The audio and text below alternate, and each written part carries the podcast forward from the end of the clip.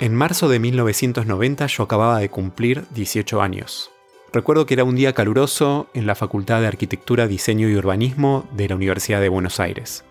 Era mi primer día de clases de la materia Diseño Industrial 1, Cátedra Arquitecto Ricardo Blanco. La profesora titular nos dio la bienvenida. Se llamaba Adriana, Adriana Cortese. Dicen que los patitos identifican como mamá al primer ser que ven después de haber nacido. ¿No te parece curioso? Yo puedo asegurarte que en el diseño a veces sucede lo mismo.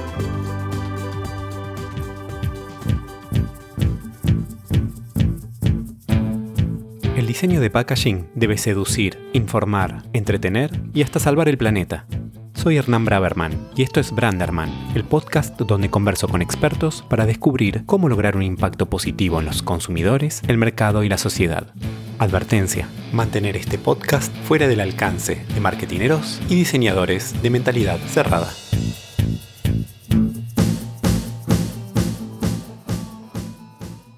¿Qué lecciones debemos aprender para diseñar marcas y packaging exitosos? Hoy tuve el placer de conversar con mi socia Adriana Cortese, directora creativa de 3D Adriana es responsable de inspirar y motivar los equipos estratégicos y creativos de la agencia para desarrollar soluciones exitosas de branding y diseño de packaging.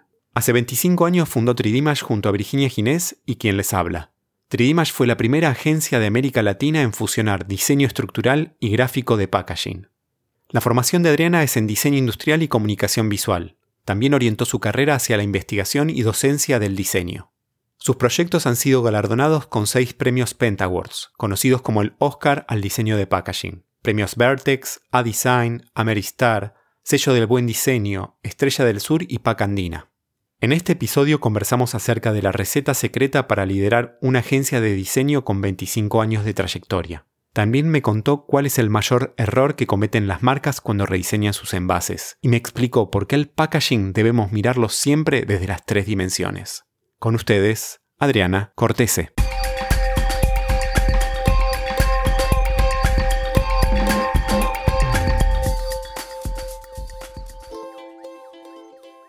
Adri, cada uno de nosotros es un contenedor de ideas, proyectos y sueños. Sin embargo, no podemos leer la etiqueta cuando estamos dentro del frasco. ¿Qué crees que dice tu etiqueta o qué te gustaría que dijera?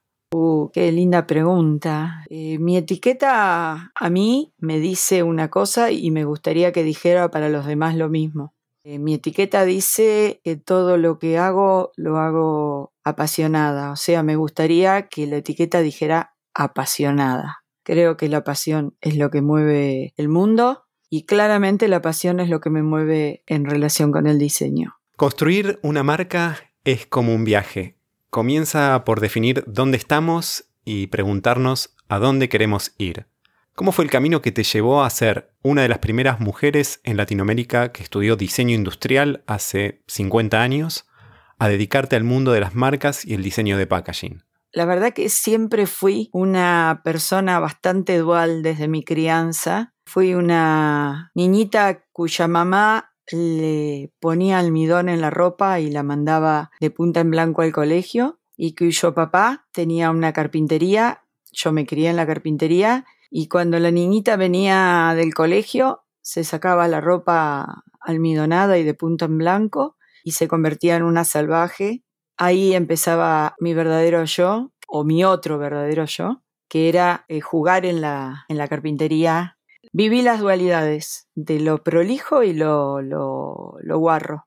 Cuando mi padre trabajaba, estaba trabajando y yo estaba jugando, era una, una sheriff del oeste que admiraba, me encantaba ser ella. Era una persona, esta sheriff, hace 50 años, que era arriesgada, era la que mandaba, en un mundo machista por excelencia, ella era la sheriff y la que daba todo y la que tenía mejor puntería y la que montaba a caballo y bueno, y yo miraba, la miraba y yo era ella, era Annie Eso sin querer me llevó a pensar que podía lograr siempre lo que quisiera. Nunca crecí con la idea de que por ser mujer podía tener alguna limitación.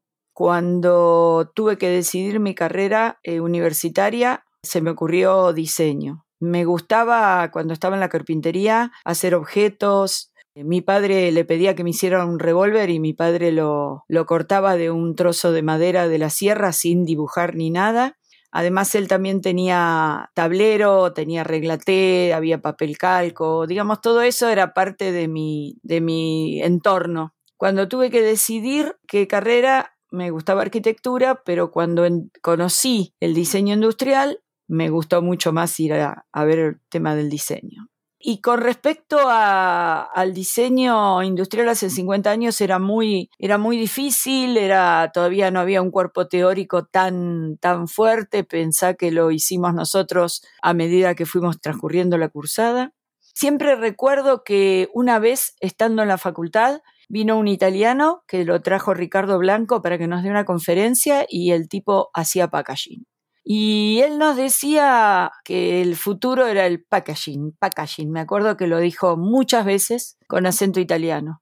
Nunca me olvidé de esa conferencia, pero tampoco es que fue mi principio rector. De todas maneras, algo tiene que haber quedado porque cuando llegó el momento entendí, junto con mis socios, no sé si te suena esta, esta historia. No, no, para nada. Entendimos que el packaging era una especialidad a la que podíamos abordar y, y que nos iba a encantar. Y aquí estamos.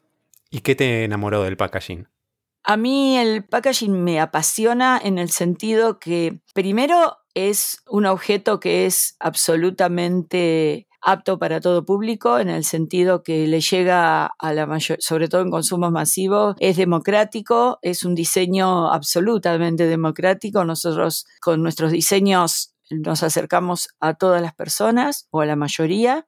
Me gusta que nos desafía desde el diseño industrial y el diseño gráfico, que me encanta. Me gusta que sea tan exigente, tan minucioso, cada elemento que pongas tiene tanta trascendencia y tiene tanto poder de comunicación. Realmente me parece que como acceso al diseño y a producir diseño es una de las especialidades más desafiantes. Entonces eso me mantiene absolutamente vigente, alerta, eso me encanta.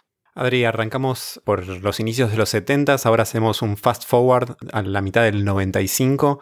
¿Cuáles son algunas de las lecciones que aprendiste a lo largo de estos 25 años de líder creativa en 3D Como líder creativa aprendí muchísimo en estos 25 años y he encontrado que el liderazgo es más desde el punto de vista emocional que desde el punto de vista conceptual toda mi vida, cuando he sido profesora, me esmeraba muchísimo en explicar eh, los conceptos para que mis alumnos lo entendieran y los pudieran poner en práctica.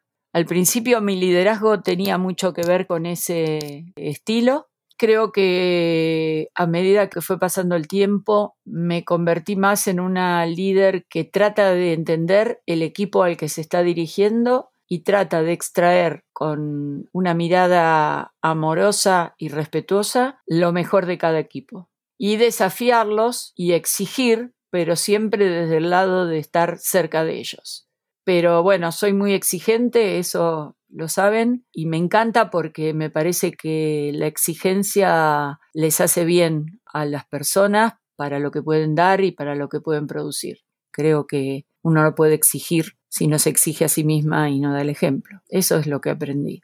Y en cuanto al diseño, tu mirada allá por los 95 y tu mirada actualmente en el 2020 es muy diferente? Hay ciertas cosas que permanecen constantes, ciertos criterios, cierta mirada que aprendí y que todavía está vigente. Y hay una mirada un, un poco más emocional que nosotros en la facultad no lo aprendíamos, aprendíamos lo geométrico, lo morfológico y eso es vigente todavía. Tuve muy buenos profesores y esos profesores me marcaron pero hay un aspecto más emocional del diseño que fui desarrollando a través de, estos 25 años. Eh, hay toda una mirada que tiene que ver desde las emociones que suscita, que está muy vigente y que para mí es relevante. Vos sos una abanderada del concepto en los diseños. ¿Por qué te parece tan importante esa mirada en cuanto al abordaje de un diseño, especialmente de packaging? Soy abanderada del concepto en casi todas o en todas las acciones de la vida.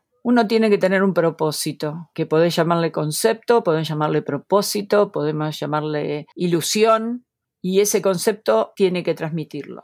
No se puede transmitir lo que no existe.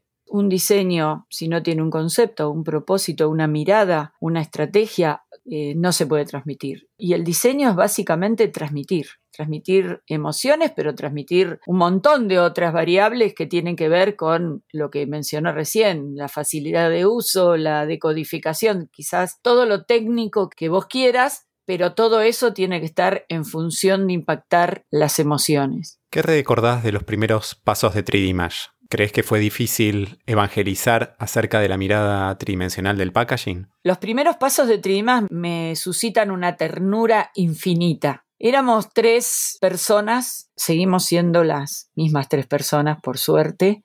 Teníamos una ingenuidad que a mí me produce una ternura infinita. Siempre pensamos que íbamos a cambiar el mundo, que íbamos a ayudar a las marcas. Lo seguimos pensando, lo que pasa que en ese momento teníamos pocas herramientas, pero teníamos una herramienta fundamental que es la convicción y la fuerza de voluntad. Teníamos una convicción que era tan unida entre nosotros tres y que con esa convicción teníamos la fuerza de voluntad de salir a la calle sin elementos o con muy pocos elementos y a llevarnos el mundo por delante y a mostrarle a la gente nuestra convicción. Y eso me, me, parece tan esperanzador para las nuevas generaciones. Esto de decir, tenemos esa convicción, vamos, salimos al ruedo. Y evangelizar respecto de la mirada tridimensional fue difícil, muy difícil, pero bueno, allá fuimos. Eh, fue parte de todo ese proceso que acabo de, de relatar. El tema es que estábamos muy convencidos. Entonces, bueno, ahí íbamos. Íbamos, tocábamos puertas, a veces nos las abrían, a veces nos daban un portazo en la cara, otras veces nos trataban con respeto, otras veces no tanto, no importa. Nada, nada nos detenía. Seguíamos, íbamos, íbamos, íbamos, íbamos. Esa manera de pensarnos fue excelente y la sigo admirando todavía. ¿Cuál es la receta secreta para que una agencia de diseño en Latinoamérica cumpla 25 años y se siga expandiendo por el mundo? Creo que cualquier agencia de diseño, latinoamericana o no, tiene que tener ciertos valores fundacionales y en 3D fueron parte de nuestro inicio. esos valores son el respeto absoluto por nosotros mismos, por el equipo y por los clientes, cumplir la palabra, siempre el cumplir las promesas ser correctísimos, ser serios, no ser aburridos, pero ser serios, saber que los demás pueden confiar en nosotros porque nosotros hacemos honor a nuestra palabra.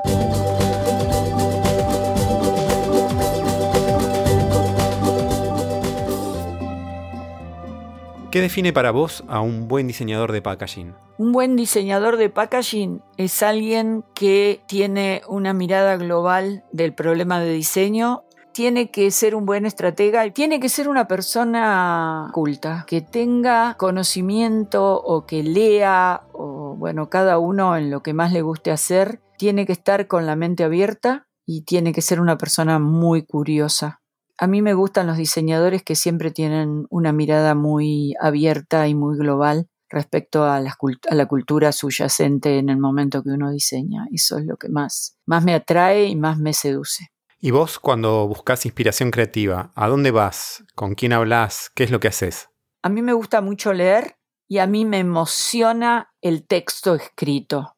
Yo tengo dos aspectos que siempre van de la mano, que es el arte, la pintura, la escultura y la literatura. Todo lo que veo desde el punto de vista artístico me nutre para diseñar. Realmente me encanta cuando tengo un desafío de diseño ir eh, inspirándome en los grandes escritores o en los grandes artistas, o no tan grandes, pero siempre mirando aspectos que descubro y que siempre, pero casi en el 100% de los casos, me nutren para poder darle una mirada al diseño que no sea la, la, obvia o convencional, sino darle un plus respecto de lo que se me solicita. En cuanto a un diseño de packaging que podemos definir exitoso, para vos, ¿cuáles son sus principales ingredientes? Cuando yo veo un diseño y ese diseño me produce una emoción digo, acá está. Cuando siento que es algo que me llega desde otro lugar. Un diseño de packaging, si lo miramos objetivamente, es un concepto y después un montón de recursos gráficos o tridimensionales que van por ese concepto. Pero esa sensación de que te transmite algo más que eh, la suma de las partes. Hablaste del aspecto gráfico de un packaging y también del aspecto tridimensional. ¿Cómo logramos esa sinergia entre lo bidimensional y lo tridimensional? No son dos aspectos diferentes que se sinergizan. El diseño es tridimensional, aunque uno diseña una etiqueta. Percibir el diseño como algo bidimensional es una entelequia. Yo creo que uno de los grandes logros que nosotros realizamos en 3D es pensar siempre el diseño en tres dimensiones aunque trabajáramos en el área de gráfica. El diseño va a actuar en un mundo tridimensional. Y me parece que si eso está concebido de esa manera, la sinergia, entre comillas, existe per se porque es parte integrante de la realidad del diseño. En muchas oportunidades te tocó rediseñar marcas súper reconocidas en diferentes mercados. ¿Cuál es el mayor er-, error que ves que cometen esas marcas o los dueños de esas marcas cuando rediseñan sus envases? El mayor error que para mí cometen mucho las marcas es el miedo. Las marcas que le pierden el miedo al cambio son las marcas que triunfan.